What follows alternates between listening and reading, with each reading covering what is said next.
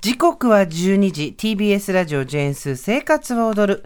パーソナリティは人生の酸いも甘いもつまみ食いのジェーンスーと。TBS アナウンサー山本恵里香がお送りしています。ちょっとさっきびっくりしたんですけど、はい。所沢パルコ83年できてるんで40年そうですか。地元を支えてきたんですね。お疲れ様でしたです、ね、40年はすごいわ。うんすごいよ、ね、であなた生まれた年ぐらいじゃないって山本さん言ったら私93年ですよ。あごめんごめん,、ごめんなさい。10年間違えた40じゃなかった。30よくあるよくある。うん大丈夫です。ここからは相談踊るのコーナーです、はい今日は通算2463件目。ラジオネームララさん。30歳女性からの相談です。通さんパートナー様こんにちこはんにちは生活は踊るが大好きで、もはや生活の BGM と化している30歳独身、会社員女性のララと申します。ありがとうございます今日は新しく知り合った人との会話をタメ口に切り替えるタイミングがわからないことについて相談させてください。はい私は昔からあまり人付き合いが得意ではなく、交友関係はとても狭く、とても深く派です。これまで経験した2カ所の職場では、プライベートで遊ぶような関係になる出会いもほぼなく、年齢的にもキャリア的にも後輩ポジションだったこともあり、当然、ほとんどの人に敬語で話しかけており、特にそれに違和感は持ちませんでした。しかし、2年前に転職してきた現在の会社では仲間に恵まれ、同じチームの先輩2名と休日にも出かける間柄になりました。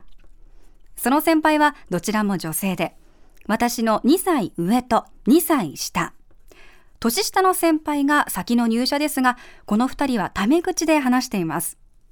2人から私に対しては、年上の先輩はタメ口、年下の先輩は敬語で話してくれます。うんただの仕事仲間という空気を超えて親しくしていて、お互い仕事面でもリスペクトしていることは間違いないので、私もそろそろ2人とタメ口で話したいなと思うんですが、完全にタイミングを失ってしまいました。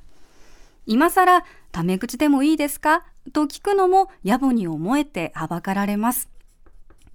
年下の後輩へならためらわずタメ口で話すことができますがそれ以外の人に対してはどんなに仲良くなりたいと思っていても敬語で話してしまいそれが私にとって余計な気負いとなりいまいち最後の壁を壊せずもったいなく感じます。ちなみに趣味関連で知り合った同い年の人に対しても気が合うな仲良くなりたいなと思っているのにやはりずっと敬語で話してしまいなんとなく距離を感じ続けています。これは私がその人たちへ心を開ききれていない証拠なのでしょうか。それとも相手がタメ口にできないような印象を私が与えているのでしょうか私は第一印象で怖い、しっかりしている、大人っぽいと思われがちです。本当は違うのに。くだらない相談を長々とすみませんが、自分の狭い世界にもどかしさを感じているので、何かアドバイスをいただけたら嬉しいです。よろしくお願いいたします。はいありがとうございます人事とは思えない話ですよねうん。あの一緒にしては申し訳ないんですけど、はい多分山本さんもめちゃくちゃ気軽にタメ口で話しかけるタイプではないと思うんですよそうですね。割と、うん。ピリッと相手をさせるタイプですよね怖そうですよね そうですね。そうですよね基本的に敬語で話しかけられることが多いですね。あの舐められることもないけどうんうんっていうやつですよね、そうですね。わかりますわかりわかますりますよ。あのじご自身どうされてます？私はですね、向こうからおそらく来づらいなと思うからこそ、うんうん。自分から行くように意識的にしていて、はいはい。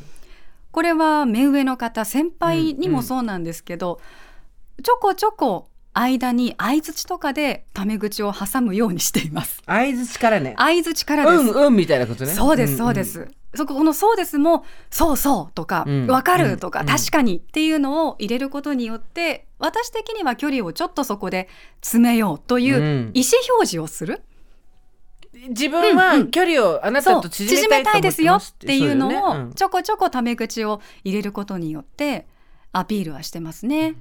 そうだから今まさに全く言葉にはなっていない、あの言外のコミュニケーションとして、はい。敬語とタメ口っていうのがあった時にタメ口の方がその人との距離が近いっていう前提が文化として無言のうちに共有されてるっていうのがあるわけですよねね前提として。うんでただここが難しいのがタメ口と敬語っていうものの間にびっしり引かれた境界線っていうのが、はいこれ何を分け隔てているかというと自他の境界線なわけですよ。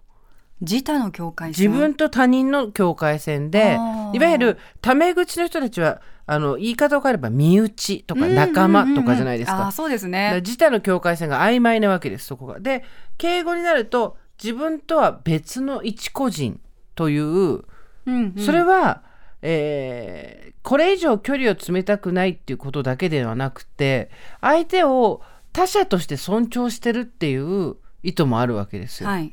でここが難しくて境界線がものすごい濃い人がいて自他の境界線が。はい。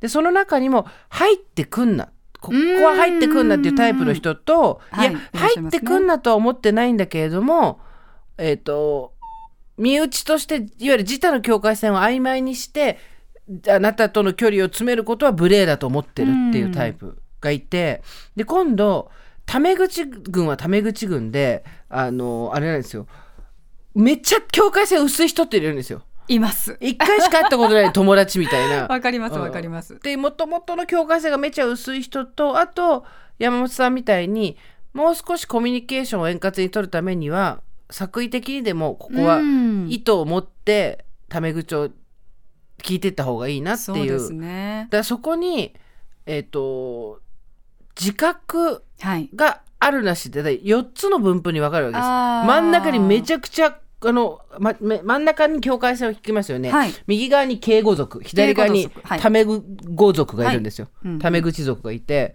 でその境界線がものすごく濃いめに見えてんのが敬語族。うんうんうん。で薄めに見えてんのがタメ口族、うん。同じ壁でも見え方が違うんですね。でそのはい。タメ口族にも上と下に分かれてて上の方は、えー境界線がとにかく見えない。見えない。普通に全然見えない。ナチュラルに見えない。で下の方の人はここに向こうから見てる境界線が濃い。であろうことを察知して、あー。こちらから薄くしていくっていう山本さんスタイル。はい。自覚ありのそうん。で敬語スタイルの方も2ついて、うん。超えてきてほしくございませんと。はいうはっきりとした意思があるタイプ、うんうん。私はあなたを他者として尊重する代わりに距離も縮めたくございませんっていうタイプと、今度下の方にですねこの距離を縮めたいと思ってるんだけど、はい。あのあハードルというか何ですか敬語例えるならばですよ。なんかこう花瓶のようなものがあるわけです自分の心の中に。はい。でその花瓶の中にうん。親しさっていう水がどんどん入っていくと、うんうん。ある日その花瓶から水が溢れて、はい溢れた時にタメ口になるわけですよ、うんうんうんだけどめちゃでかい花瓶持ってきてるんですよ たまに。容量がね容量が。なかなかいっぱいにならないっていう人がね。そう。でここの掛け合わせがすっごい自分としては親しくなってると思うしで相手の人の容量もびしゃびしゃに漏れてるんだけど あれあれまだダメかって。まだ花瓶ああまだ半分も入ってねえよみたいなさ。あで自分からこれ花瓶の容量とは関係なく超えていかないとタメ口にできないっていう人もいると思うんで、で今ここに書いてるララさんはこう書いてるんですけど後の2人がどこのどういう人なのかが多分ねまだちゃんと把握できてない気もするんですね。うんうんうん。2人とも仲良くやってすごく休日にも出かける間柄って言ったらもう完全に花瓶はびしゃびしゃですよもう。そうですよ。水は溢れてるはずなんです仲良けどしの友達ですよね。でも多分向こうから見たらララさんのそのさっき言った境界線がめちゃ濃く見えるわけですよ。そうだと思います。だってほらあの私は第一印象で怖いしっかりしてる大人っぽいと思われがち、うんうんつまりあの人の境界線濃いなって思われてるとしたらやっぱりそこはあの山本メソッドでうん。自分から行くしかないです自よね。分から言った方が円滑にコミュニケーションが取れるかなとは思いますけどね。ね。うん。なんかやっぱりその私がその人たちへ心を開ききれてない証拠で敬語になってしまうんじゃないんですよ。だってあなたの多分その容量が花瓶の容量が多いだけっていう気がしますけどね。そうですうね。ん。あとその他者をちゃんと尊重しようっていう意思があるからここの境界線を越えないとか。とってもそれ素敵なことですよね、相手への配慮とリスペクトがあるっていうことだから、うん。私ずーっとこっちはタメ口になっちゃあのちゃってるけど向こうからずーっと敬語の人とかいるもんね。ちょっと寂しいけど。ちょっと寂しいけどまあでもこの人のスタイルなんだろうなと思って。確かに私もあいます。同級生ですごく仲いい子なんですけどうん。いま、だに同い年だけれども、うん。敬語を使う子っていますね。そう、うん。うんまあ別におっしゃられてみたいなとこまでは言わないにしても、うん。うんなんなんですよね。ね？とか。そうそうそう。んんんん。だからそれ人によってそこの境界線の濃淡そして他者から見える自分のも目の前にある境界線の濃淡そして、えーそのえっ、とそもそもの容量を、はいタメ口から行く容量っていうところの差のか組み合わせが無限にあるんで、うん。そう簡単にはいかないと思うんですけどあのただ2歳違いとかでしょ？そうですそうです。でしょ？だったらこれはカラオケです。いいですね。カラオケ。前後2歳だったらほぼ同じものが歌えます。同世代ですからね。でカラオケに行って、まあ、ちょっとお酒をたしなみながらですね、えーいい懐かしい歌とか歌ってたら、うん。えー今いくつですか？30ですよ。30歳。ってことはもう何ですかね、うん。ななんかひげとか歌ってれば盛り上がるんですか？ヒゲですか？私たちの世代だとやっぱりオレンジレンジとか？30かそうか、うんもう全盛期ですよ。リップスライムとかそういうの。スライムとか？あれだ。うん。なな夏目やしじゃなくてケツメイシとか？そうですね。なんかもうそういうその時代に聴いてた懐かしい音楽をバンバン入れて分かった。3人で。あんたが生まれた頃わしはもうサラリーマンやったんやって。小学校の時に 小学校の時の曲みたいなのがはいはい。多分私が仕事した、あれでしょ？パフィー中期とかでしょ？パフ小学校の時パフィー。そうですね。あとあ違あうんもうもう一個先だ。きパフィーはなんかもうもうもう確固たる地位を築いてるっていうだパフィールナシシーグレード後だよね、うんうんその後の世代、後ですね。だから本当だ。あとあれじゃ Stay Gold の時代？あそれ違う？ Stay Gold ってなんだろう？えっ、とスケボーキングとかの。スケボーキング Dragon Ash よりもう一個後か。あでも Dragon Ash 聞いてる子いましたね。そうだよね。んんそうだよね。あい女の子は誰が女の人は生き物係だったりとか、はいあとスーパーフライとか大塚愛さんとか小中学生の時すごく流行りましたよ。もう一回って言ってたんだ。そうもう一回って。もうそういうのいいじゃない。もう一一回回でだそうだ、うん、タメ口行なるよ、こうよ。うん。それだ。でそれで盛り上がって、うん。えーなんとかだよねかんとかだよねって言った時に、うんうんうん。あようやくタメ口になれたって言えばいいんじゃないですか。そうですうんね。自分でポロッと、うん、ポロッと言ったら、あそっか本人もタメ口で喋りたかったんだっていうので、そよりぐっと距離が縮まりそうな気はしますね。でその後輩の子にもタメ口でもういいよって言ってあげて、うん。その子だけ敬語使うようなのもちょっとそうですねかわいそうだから。三人で。そう。3人で。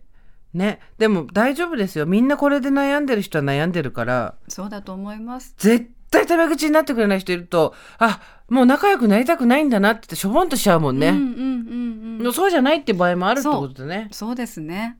なんとかきっかけを自分で作りたいけれどもそれができないっていう方もいらっしゃることがこのメールでよく分かったので、その第一歩ぜひもう一回で。もう一回、うんよろしくお願いしおます。願いします。